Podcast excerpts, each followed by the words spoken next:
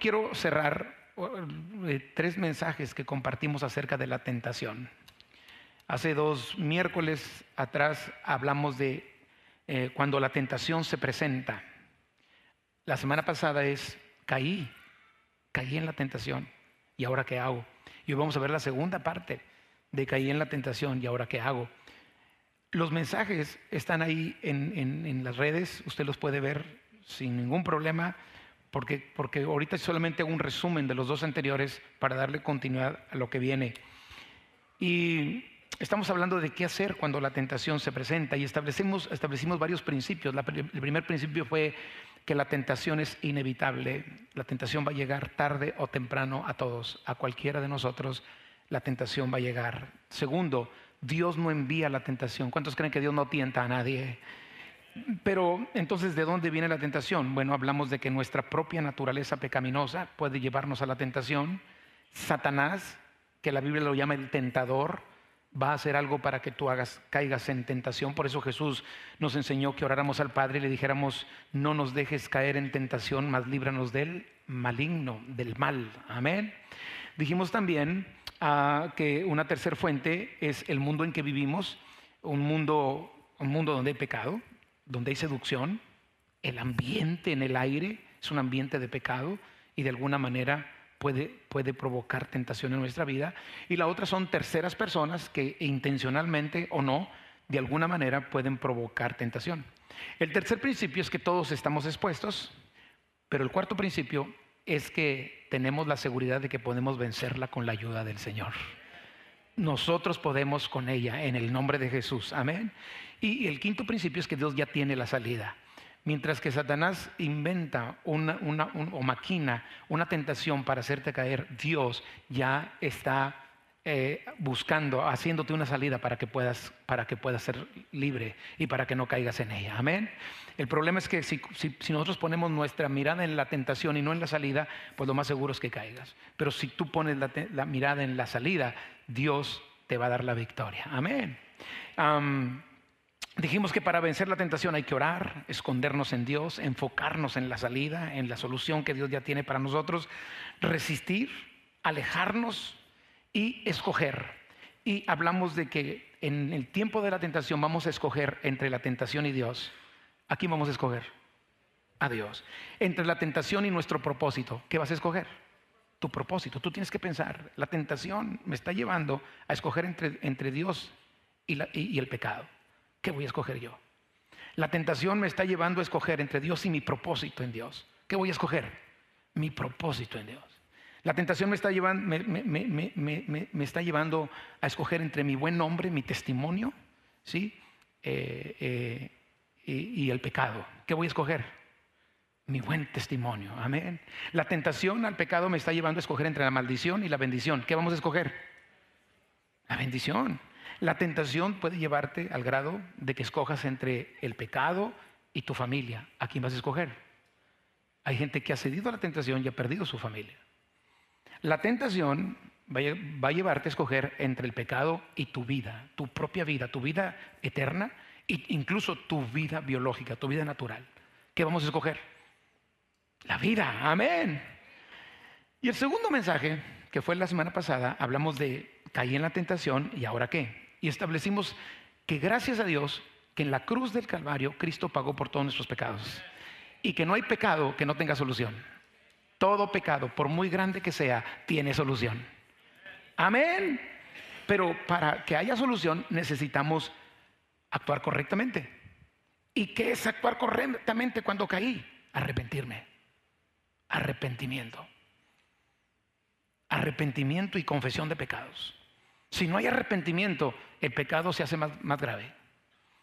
No hay solución. La solución se llama el arrepentimiento. Amén. Y, a veces tenemos que tener mucho cuidado porque a veces confundimos arrepentimiento con temor al que dirán. No, no, no es lo mismo. Tener temor al que dirán no quiere decir que hay arrepentimiento. A veces confundimos arrepentimiento con solo un cargo de conciencia. Tener un cargo de conciencia no significa tener un verdadero arrepentimiento. A veces confundimos arrepentimiento con miedo a ser descubierto, temor a que me cachen. No, una cosa es el, el temor a que te cachen y otra cosa es el verdadero arrepentimiento. A veces se confunde entre arrepentimiento y miedo a las consecuencias. No, una cosa es el miedo a las consecuencias y otra cosa es el arrepentimiento. Porque cuando pase el miedo a las consecuencias vas a seguir haciendo lo mismo. También tenemos que tener cuidado de no confundir arrepentimiento con preocupación por lo que pueda suceder más adelante. No confundamos arrepentimiento con temor al que dirán. Y no confundamos arrepentimiento contra el temor a perder imagen o una posición ante, terceras personas. Dejamos establecido con dos historias, la de Saúl y de David. ¿Cuántos se acuerdan de ello? Y si no se acuerdan, es que no vinieron. Y si no vinieron, ahí está en las redes, ¿ok? Dijimos en, esas dos historias, llegamos a esta conclusión. El autoengaño es un gran impedimento para el verdadero arrepentimiento. Saúl no fue perdonado porque se autoengañó. Él dijo, yo he cumplido con Dios y no era cierto. Él pensó que había cumplido, pero no, era cierto. La falta de responsabilidad ante, ante el pecado ante la falta es un gran impedimento para el verdadero arrepentimiento. ¿Qué dijo Saúl? Yo cumplí, el pueblo falló y no se hizo responsable. Querer ganar el favor de terceros antes de anhelar el favor de Dios o querer ganar el perdón de terceros antes que ganar el perdón de, Dios es un gran impedimento para el verdadero arrepentimiento. Pero el reconocimiento de la maldad y la rebelión, es un gran paso para el verdadero arrepentimiento. Cuando lo reconocemos. David reconoció su maldad, reconoció su rebelión y Dios lo perdonó. El reconocimiento de la necesidad de misericordia y perdón por parte de Dios es un gran paso para el verdadero arrepentimiento. El reconocimiento de que el pecado fue contra Dios antes que contra el hombre es un gran paso para el verdadero arrepentimiento. Sentirnos sucios se vale. Sentirnos sucios, culpables por haber fallado, es un gran paso para el verdadero arrepentimiento.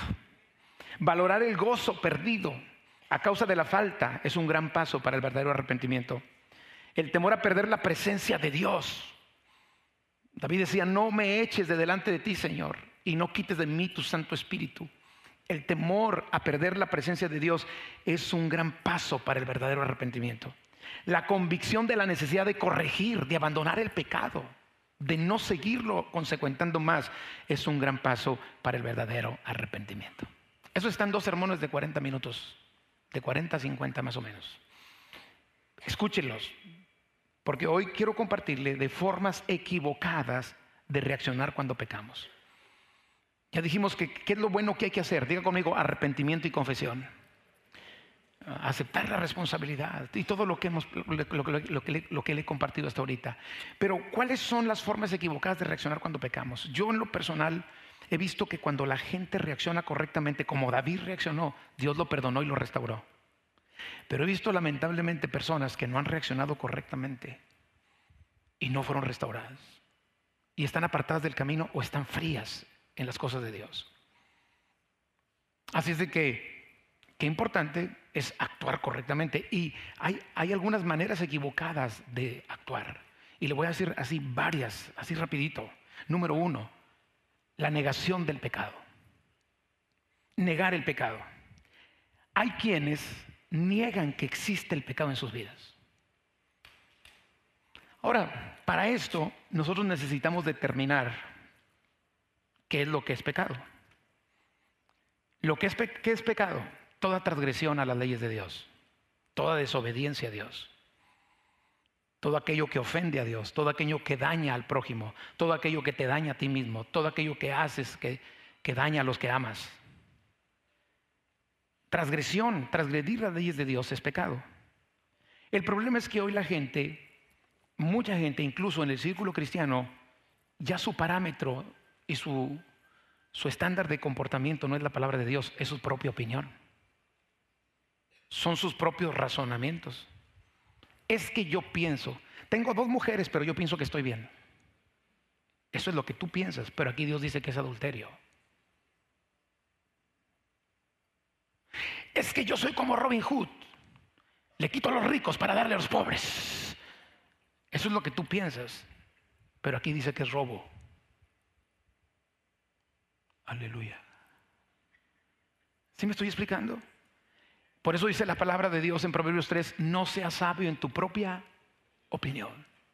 Y no confíes en tu propia prudencia. Entonces, hoy hay gente que está negando el pecado porque su parámetro a seguir en la vida no es Dios y su palabra. Y sus propios razonamientos le dicen que él está bien. Y empezamos a hacer cosas que tratan de justificar lo que no es justificable. Es que para mí, yo pienso que para mí no es pecado. Es que no creo que sea pecado. Entonces usted y yo necesitamos saber cómo Dios ve lo que hacemos y que realmente nos importe la forma en que Dios lo ve. Porque si negamos, si negamos el pecado, ¿cómo lo solucionamos? Si negamos el pecado, ¿cómo lo confesamos si nos arrepentimos? Si la clave correcta para el, para el perdón de Dios es el arrepentimiento, pero yo pienso que no he hecho nada malo, ¿cómo lo corrijo? La misma Biblia nos dice que no podemos negar que tenemos pecado. Primera de Juan 1, versículos 8 y 9 dice, si decimos que no tenemos pecado, nos engañamos a nosotros mismos y la verdad no está en nosotros. Si confesamos nuestros pecados, Dios es fiel y justo para perdonar nuestros pecados y limpiarnos de toda maldad. Cuando negamos el pecado, dice aquí, primera de Juan, que nos engañamos. Cuando negamos el pecado nos mentimos. Pero si lo confesamos o lo reconocemos y hacemos lo correcto, Dios es fiel y justo para perdonarnos y limpiarnos de toda maldad. Segunda actitud equivocada, esconderse o ocultarse, huir. Hay personas que no quieren enfrentar las consecuencias del pecado, no quieren enfrentar la responsabilidad como no la quiso enfrentar Saúl cuando dijo, eh, fue el pueblo. Yo no fallé, el pueblo falló. Y no quieren reconocer que tienen que enfrentar y mejor prefieren esconderse u ocultarse o huir. Entonces, hay quienes cuando, cuando, cuando pecan, en lugar de enfrentar el pecado, tienden a esconderse. Pero la pregunta es, ¿te podrás esconder de Dios? Nunca. Es un gran error tratar de escondernos, porque aunque nos escondamos y ocultemos de las personas, estamos desnudos delante de la presencia de Dios. ¿Sabe cuál fue la reacción del primer hombre cuando pecó? Esconderse. El hombre tenía comunión con Dios. Cuando come del, fruto del huerto que Dios le, del fruto del árbol del huerto que Dios le había dicho que no comiera, entonces se dio cuenta que estaba desnudo y se escondió de la presencia de Dios. Y ahí en Génesis 3, 8 al 10 lo narra.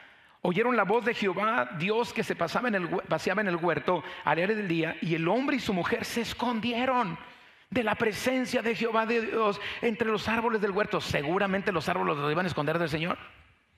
hay gente que se esconde en una serie de cosas para tratar de huir de la presencia de Dios, pero no podemos huir de la presencia de Dios porque estamos descubiertos y desnudos ante sus ojos. Amén. Y dice aquí, mas Jehová Dios llamó al hombre y le dijo, ¿dónde estás tú? Y él, respondió, oí tu voz en el huerto y tuve miedo porque estaba desnudo y me escondí. El salmista dijo en una ocasión en el Salmo 139, 7, ¿a dónde me iré de tu espíritu? ¿Y a dónde huiré de tu presencia? Si subiera los cielos, ahí estás tú. Y si en el Seol hiciere mi estrado, aquí, ahí tú estás. Si tomare las alas del alba y habitar en el extremo del mar, aún ahí me guiará tu mano y me asirá tu diestra. Si dijere, ciertamente las tinieblas me encubrirán, aún la noche resplandecerá alrededor de mí, aún las tinieblas no encubren de ti. Es un error esconderse o ocultarse porque ante los ojos de Dios estamos descubiertos. Ante los ojos de Dios estamos desnudos. Tercer error, esconder el pecado,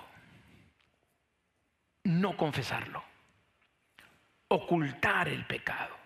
¿Y sabe que el pecado oculto acarrea maldición? hay gente que no está siendo bendecida porque tiene pecados ocultos. Hoy, esta semana yo escribí un devocional acerca de que nuestro ojo es la lámpara del cuerpo y si nuestro ojo está bien, todo nuestro cuerpo estará lleno de luz y si estamos llenos de luz, nuestra vida será radiante y plena. Y, en la reflexión le ponía, Señor, ayúdame a ver las áreas oscuras de mi vida, donde necesitan ser alumbradas por el Espíritu Santo, para vivir una vida que radie la presencia de Dios y que podamos vivir vidas en plenitud. Amén. Pero ocultar el pecado y esconderlo y no confesarlo trae maldición. Ahora, entiendo que hay personas que lo ocultan por vergüenza, pero tú tienes que enfrentar la vergüenza. Entiendo que hay otros que lo ocultan porque Dios perdona, pero al que ofendiste no. Aleluya. Y mucha gente mejor dice, que no sepa mi vieja porque si sabe me mata. Y ahí es donde nosotros tenemos que tener cuidado. De que si la persona se arrepiente y Dios le perdona, nosotros también tengamos una actitud de perdón. Nuestros propios hijos pueden ocultarnos cosas porque, porque dicen, ay, me va a ir como en feria con mi papá. ¿Cuántos hijos le ocultan a sus padres cosas que hicieron mal porque dicen, no, me va a ir duro? Y ahí nosotros tenemos que tener una actitud de misericordia, si hay arrepentimiento. ¿Cuántos están de acuerdo conmigo? Pero aún así, no ocultes el pecado por vergüenza. Enfrenta la vergüenza. ¿Y sabes por qué? Porque un pecado oculto, Satanás lo tiene como un as bajo la manda. ¿Sabes cuándo lo va a sacar? El día que más te haga daño. El día que más te perjudique. Jesucristo dijo que no hay nada en lo oculto que no haya de salir a la luz. ¿Sabes cuándo lo va a sacar? Cuando, cuando, por ejemplo, un pecado de infidelidad. ¿Sabes cuándo lo va a sacar? Cuando tus hijos estén adolescentes y te necesiten más como padre y tu esposa te rumbe. Rumbe viene del griego, no quiero vivir contigo. No sé si me estoy explicando. Es mejor enfrentarlo ahora y arreglarnos con Dios y enfrentar la vergüenza, porque claro, cuando nos arrepentimos hay vergüenza. Pero gloria a Dios porque en Cristo nos cambia las vestiduras de vergüenza y nos pone vestiduras nuevas. Y eso fue lo que hizo Jesús con el hombre en el, en el primer, en el huerto. Le cubrió, le cubrió su vergüenza. Hoy Cristo nos cubre la vergüenza. Eso hizo el papá del hijo pródigo cuando el hijo llegó mal, le puso vestiduras nuevas para quitarle su vergüenza. Amén. Entonces la solución no es esconder el pecado, amado. No hay que tener miedo, tomar valor y enfrentarlo con la ayuda del Señor. Otros lo ocultan porque quieren seguir pecando. Esa es otra historia, ¿verdad? Es un error esconderlo, es un problema ocultar. Sé que hay jóvenes que tú estás haciendo cosas incorrectas. Necesitas hablar con tus padres y decirle, papá, yo estoy pasando por esto. Antes de que sea demasiado tarde. Antes que el pecado te atrape, te envuelva, te perjudique, te eche a perder. Si tú eres un joven que estás empezando a probar droga, ahorita, ahorita corre y confiesa tu pecado con tu padre y con tu madre y dile, mamá, papá, necesito ayuda, porque puede llegar un momento en que ya no puedas salir de ahí. Aleluya. Si hay un joven que está en pornografía, ahorita es el momento, porque sabes una cosa, mientras no lo confieses, no puedes ser libre. El paso para la liberación es confesar el pecado. Porque la persona que, no lo confiesa, el mismo pecado lo atrapa. Dice que retenidos somos con las cuerdas de nuestro pecado. Nos retiene. Pero cuando lo confiesas, eres libre. Y entonces ya puedes recibir ministración para ser restaurado. Pues hay gente que no, no llega al arrepentimiento porque, porque, porque no, hay, no, hay, no hay la confesión, el pecado está oculto. Y el problema, de, como lo dije ahorita, de permanecer callado es que te lleva a seguir practicándolo. Ustedes conocen la historia de, Acán, cuando Josué entró a Jericó y Dios le dijo, no tome nada del anatema. ¿Se acuerdan ustedes? Y un hombre llamado Acán tomó de los despojos y los escondió en su tienda. Y Dios trajo, eh, eh, después quisieron pelear contra otra ciudad que se llamaba Jai, y era una ciudad más pequeña. Y dijeron, hombre, con tres mil hombres los acabamos. ¿Para qué queremos más? Si aquí Jericó la conquistamos pero les dieron una revolcada y regresan todos derrotados y pues ¿qué pasó? Y el Señor dijo, hay pecado oculto, hay pecado oculto, hay pecado oculto. Y entonces ahí Dios les dio la estrategia para descubrir y salió que Acán había tomado algunas cosas, eh, un manto babilónico y unas piezas ahí de oro y las había escondido y dijo, por ese pecado oculto A lo mejor las finanzas en tu casa, joven, tú te quejas de que Dios no bendice a mis padres, Dios no bendice a mi familia, porque Dios no provee, porque quizá tú no has confesado tu pecado. Padre, esto no lo dije en la primera reunión. Algo les conoce el Señor a algunos. Y, le echamos la culpa a Dios. ¿Y por qué Dios no bendice a mi mamá? ¿Y por qué Dios no bendice? Porque tú tienes el chango ahí. Porque tienes ahí el manto babilónico. Porque tienes el anatema. ¿Y por qué Dios no ve? Y, Dios, ¿por qué no bendice a, mi esposo? Porque a lo mejor ese hombre anda mal. Estoy diciendo lo mejor. No quiero que las demás digan, ay, con razón, ya descubrí al viejo. No, no, no, no. Tampoco se me vaya para el otro lado. ¿Por qué Dios no bendice el negocio? Porque quizá hay pecado. Y no es que Dios no lo quiera bendecir. Ay, Señor. Acán trajo muerte sobre su vida y su familia porque ocultó el producto de su pecado. Proverbios 28, 13 dice, el que encubre su pecado no prosperará. Pero el que lo confiesa y se aparta alcanzará misericordia del Señor. Primera de Juan 1.9 dice, si confesamos nuestros pecados, si no los dejamos ocultos, Él es fiel y justo para perdonar nuestros pecados.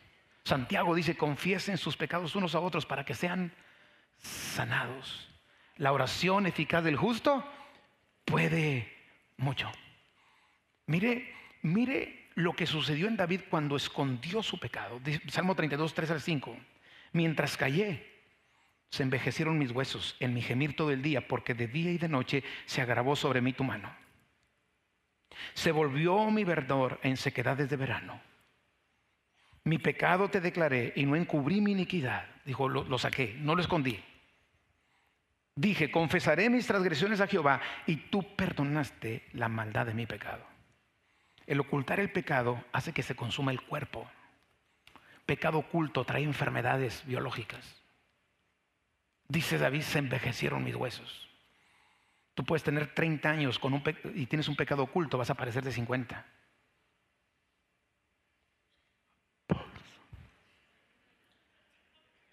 Se envejecen los huesos. Por eso, llega la muerte prematura. Los huesos se envejecen, se acaban rápido. El ocultar el pecado provoca gemido en nuestras vidas. El ocultar el pecado provocará la disciplina del Señor para nuestras vidas el ocultar el pecado y no confesarlo, hace, dice, dice David, que la fuerza se evapore como el agua al calor del verano. Cuando dice, se volvió mi verdor en sequedades de verano. Pero ¿qué hizo el salmista cuando se dio cuenta? Dijo, mi pecado te declaré y no encubrí mi iniquidad. Dije, confesaré mis transgresiones a Jehová y tú perdonaste la maldad de mi pecado.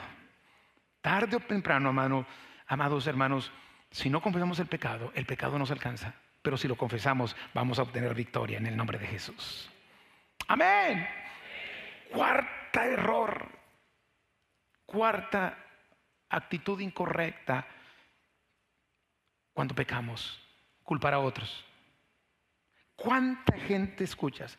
Yo ya no seguía a Dios porque en la iglesia, porque el pastor, porque fulana, porque mi esposa, porque mis hijos. Tú no sigues a Dios por pecador, hombre. Te hagas. Pero estamos echándole la culpa a los demás. ¿Han oído esa, esa frase que dice, yo no voy a la iglesia porque en la iglesia hay puros hipócritas? Pero en el Oxxo también vas, y si vas. Y en el Starbucks también hay, y te echas tu café tu late. Pero en la universidad también hay hipócritas y hay estudias. Ah, pero si se trata de la iglesia, no. ¿Sabes? Lo único que queremos es culpar a otros por nuestro pecado. Esto no es nuevo. Vimos la semana pasada cómo Saúl culpó al pueblo. Vimos cómo Adán culpó a Eva, la mujer que me diste, Señor. ¿Para qué me la dabas? Yo no te la pedí. Es más, me pescaste dormido, Padre, me pescaste dormido. Y va con la mujer y la mujer que dijo, la serpiente parada, Señor, esa serpiente. Y total, mientras tengamos a alguien a quien echarle la culpa, no reconocemos el pecado. Y si no reconocemos el pecado, no hay arrepentimiento. Y si no hay arrepentimiento, no hay confesión. Y si no hay confesión, no hay perdón. No hay restauración. Por eso debemos asumir la responsabilidad de lo que hacemos mal. Amén. Por otro lado, es un error o una actitud equivocada justificar el pecado. Sí, sí, sí, está bien, yo pequé, pero tengo razón. Yo tengo razón para dejar esa vieja, pastor, yo la tengo. Yo tengo razón para serle infiel porque no me atiende. No justifiques tu pecado. Yo tengo razón para mi esposo hacer esto y esto. No justifiques tu pecado. Ningún pecado se justifica delante de Dios. El pecado que se justifica se apapacha. No, yo robé porque mi patrón no me pagaba bien. No justifiques tu pecado. Si no te trataba bien, te hubiera salido. No, es que yo caí en pecado porque en la iglesia me trataron mal. No, no, no, justifiques tu pecado. Es un error justificar el pecado. Y yo no, no dudo que haya situaciones que de alguna manera afecten nuestras vidas, pero ante Dios no se justifica el pecado. Y es un error. Es un error tratar de justificar lo que no puede ser justificado. Job capítulo 9 versículo 2. Bueno, David, David cuando, una de las cosas que le valió para, el perdón de Dios fue que él, él no, no culpó a nadie y no justificó su pecado. Dijo, Señor, tú eres recto y yo soy, yo soy malo. Señor, tú eres justo y yo soy injusto. Y no anduvo diciendo, eh, bueno, es que Señor, yo pequé. Mira, es que sabes qué, Señor, mira, yo me levanté, era, era en la tarde. Pues yo salí y me asomé por la azotea y ahí estaba Sí, señor. O sea, ¿para qué se pone? ¿Para qué se pone? ¿Para qué se pone? No, no lo justificó. Él dijo, yo contra ti, solo contra ti he pecado. Y dijo, tú eres recto y yo soy sucio. Y no culpó a nadie, absolutamente a nadie. E incluso llega un momento en que dice, Señor, queda demostrado que tú tienes razón en lo que dices y que tu juicio contra mí es justo que yo me merezco todo tu juicio sobre mi vida. Pero gracias Señor, porque tú me perdonas. La puerta no es justificar el pecado. Job capítulo 9 versículo 2 dice, hace una pregunta y dice, ¿cómo se justificará el hombre con Dios? ¿Cómo? No hay manera. Salmo 143, 2 dice que no se justificará delante de ti ningún ser humano. No hay manera. Romanos 3:23 nos dice, por cuanto todos pecamos y estamos destituidos de la gloria de Dios. Pero hay otro error. Otro error es caer en condenación y pensar que ya no hay perdón. ¿Está bien? No lo vamos a negar. No vamos a negar el pecado. ¿Está bien? No nos vamos a ocultar.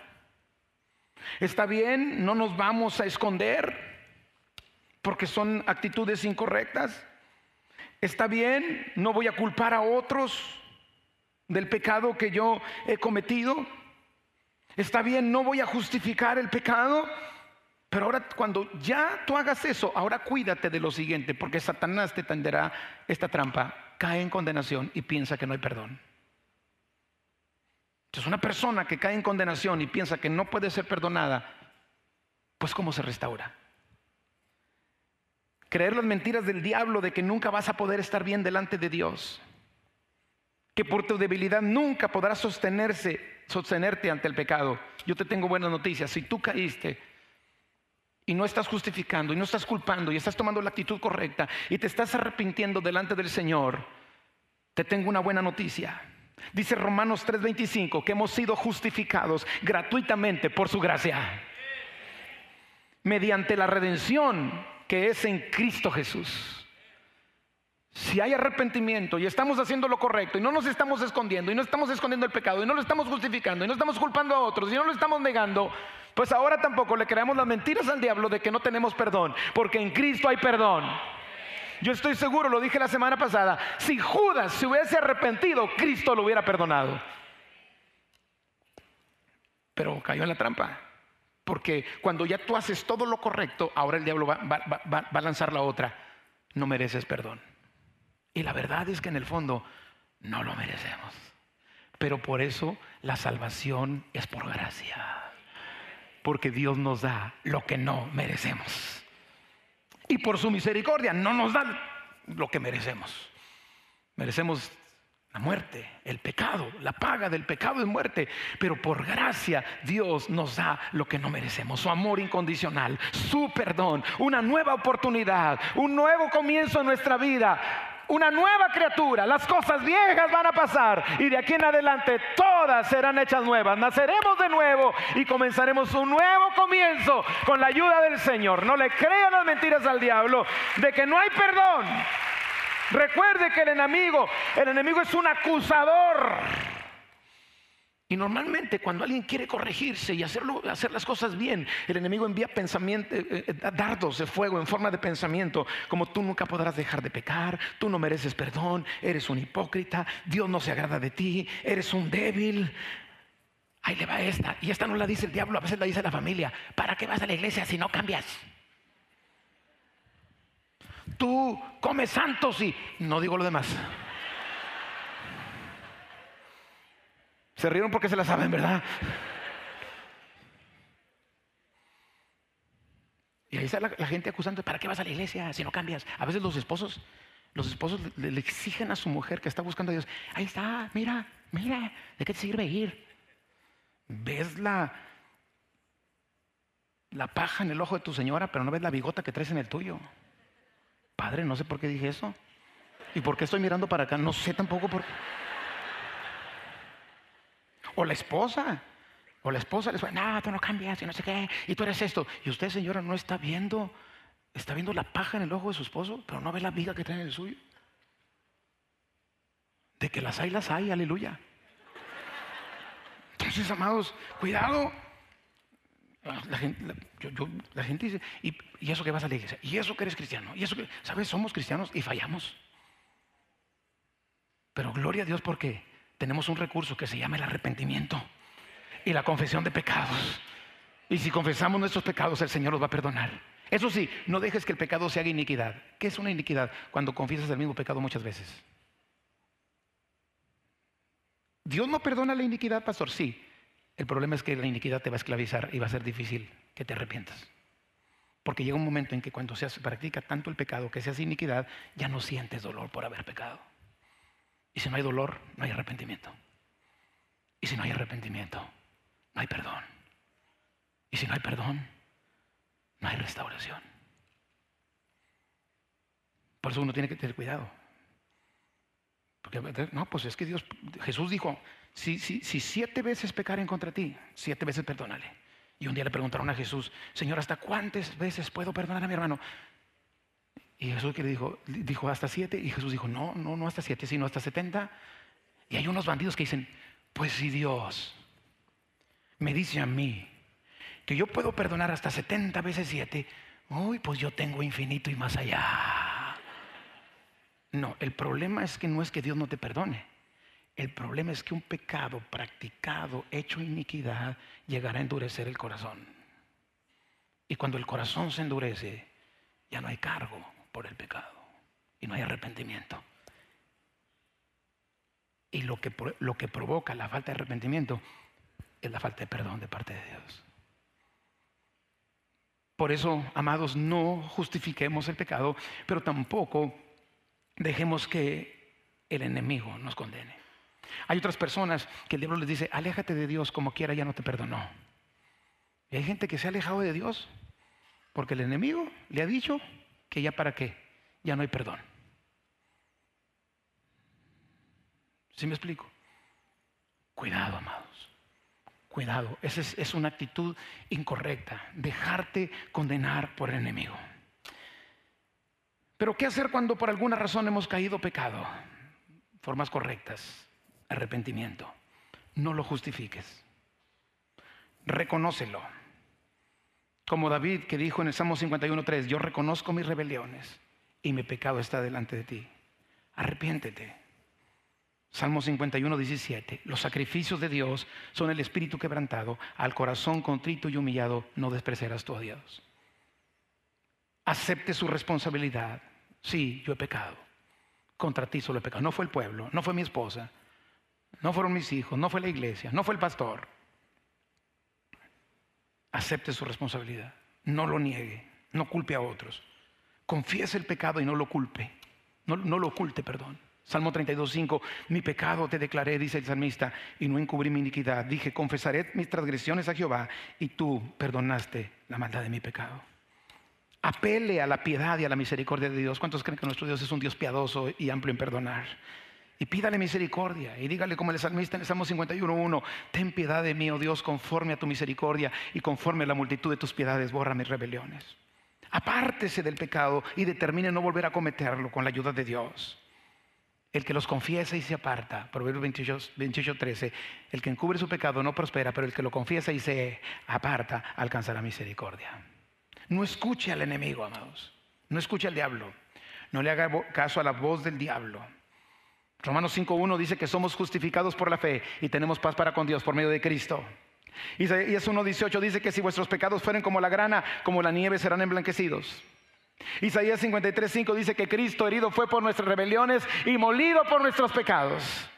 Isaías 53.6 nos dice que Cristo, Dios cargó en Cristo el pecado de todos nosotros. El Salmo 32.1 dice que bienaventurado es aquel cuya transgresión ha sido perdonada y cubierto su pecado. Hagamos lo correcto, porque Dios quiere restaurarnos. El que piense estar firme, mire que no caiga. Pero yo quiero cerrar hoy, yo quiero cerrar. ¿Cuál es la actitud que como iglesia o como creyentes debemos tener con el que cae? Porque si bien es cierto, no somos los culpables si no se arrepiente, nuestros errores no le justifican su pecado, y eso es cierto, y lo acabamos de dejar bien claro, pero pregunto, ¿el poder hacer las cosas correctamente nosotros con ellos no puede ayudar? ¿Puede o no puede ayudar? Si bien es cierto, la persona no se puede justificar delante de Dios, si alguien puede venir al piano, por favor. Si la persona no puede justificar su pecado y no tiene por qué culpar a otros, pregunto, yo como creyente, el poder estar con Él y alentarlo. No apapacharlo, alentarlo y pelear con Él la batalla podría ayudarle. ¿Qué dice Gálatas capítulo 6?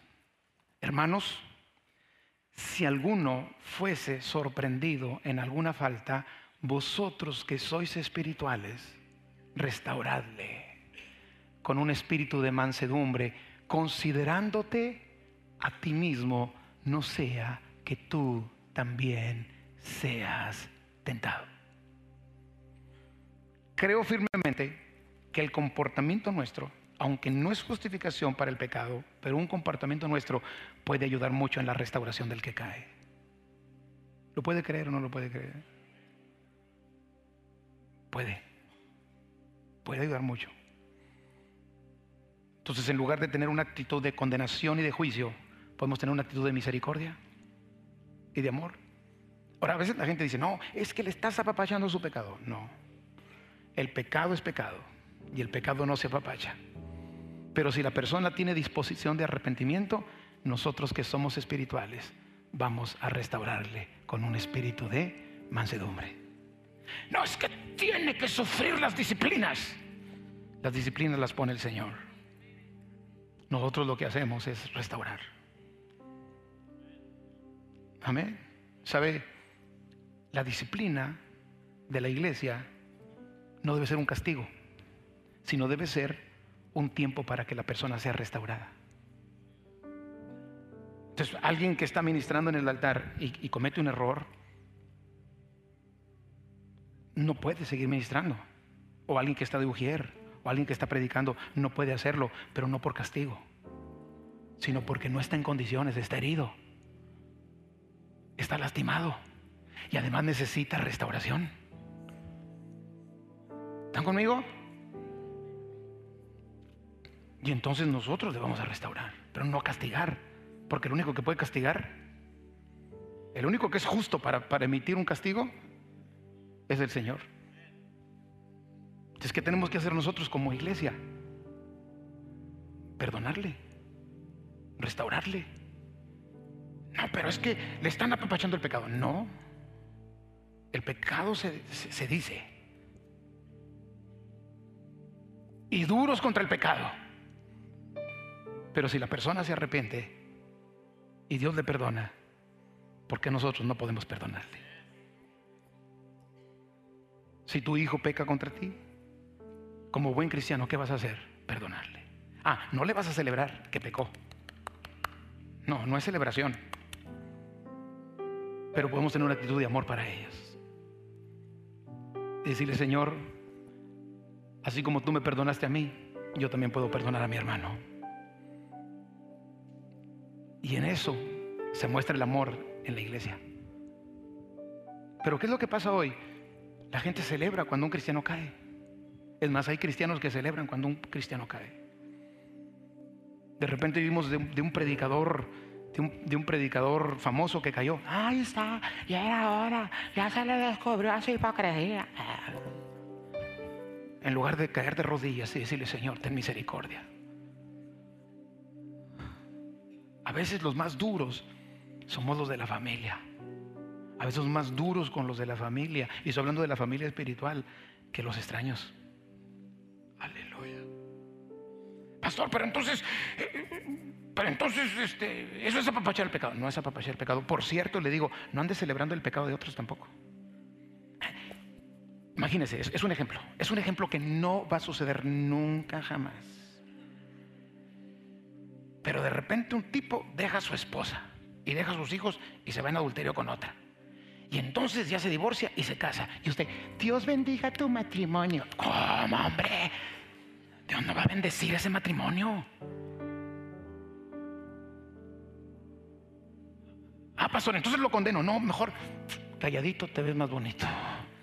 Porque el problema es que si celebramos el pecado, ofendemos a Dios. Por eso usted no ande dándole like a todo. Aquí estoy de vacaciones con la tercera. ¿Cómo, hombre? Y dice, ay, que Dios te bendiga y te provea. A veces queremos ser más buenos que Dios y no es así. Pero por otro lado, ser misericordiosos, así como vuestro Padre que está en los cielos es misericordioso. Dice la, la, la, la palabra de Dios que con misericordia y verdad se corrige el pecado. Diga conmigo, misericordia y verdad. Otra vez, misericordia y verdad. ¿Qué es la verdad? De frente, de frente. Usted está mal, hijo. Yo no le puedo celebrar un pecado a mis hijos. No, Señor. Ay, pues es que son jóvenes, pastores, que, ay, fulano de tal es más cristiano que mis hijos y cayó. Pues no me importa. Yo no le voy a celebrar un pecado a mis hijos. Pero por otro lado, si ellos se arrepienten y buscan a Dios, yo voy a estar ahí para levantarlos. A mis hijos espirituales que están aquí, no les voy a celebrar su pecado. Si usted piensa que le voy a dar like cuando ande de vacaciones con la otra, no le voy a dar like. Más, no me importa. No lo voy a celebrar. No lo voy a celebrar. Pero si usted se arrepiente y le pide perdón a Dios y necesita mi ayuda, aquí voy a estar. Aquí vamos a estar. Amén. Porque dice la palabra de Dios que seamos misericordiosos como nuestro Padre que está en los cielos es misericordioso. ¿Está claro el mensaje? ¿Está equilibrado el mensaje? Amén. ¿Ayuda este mensaje? Si caí, hay esperanza en el Señor.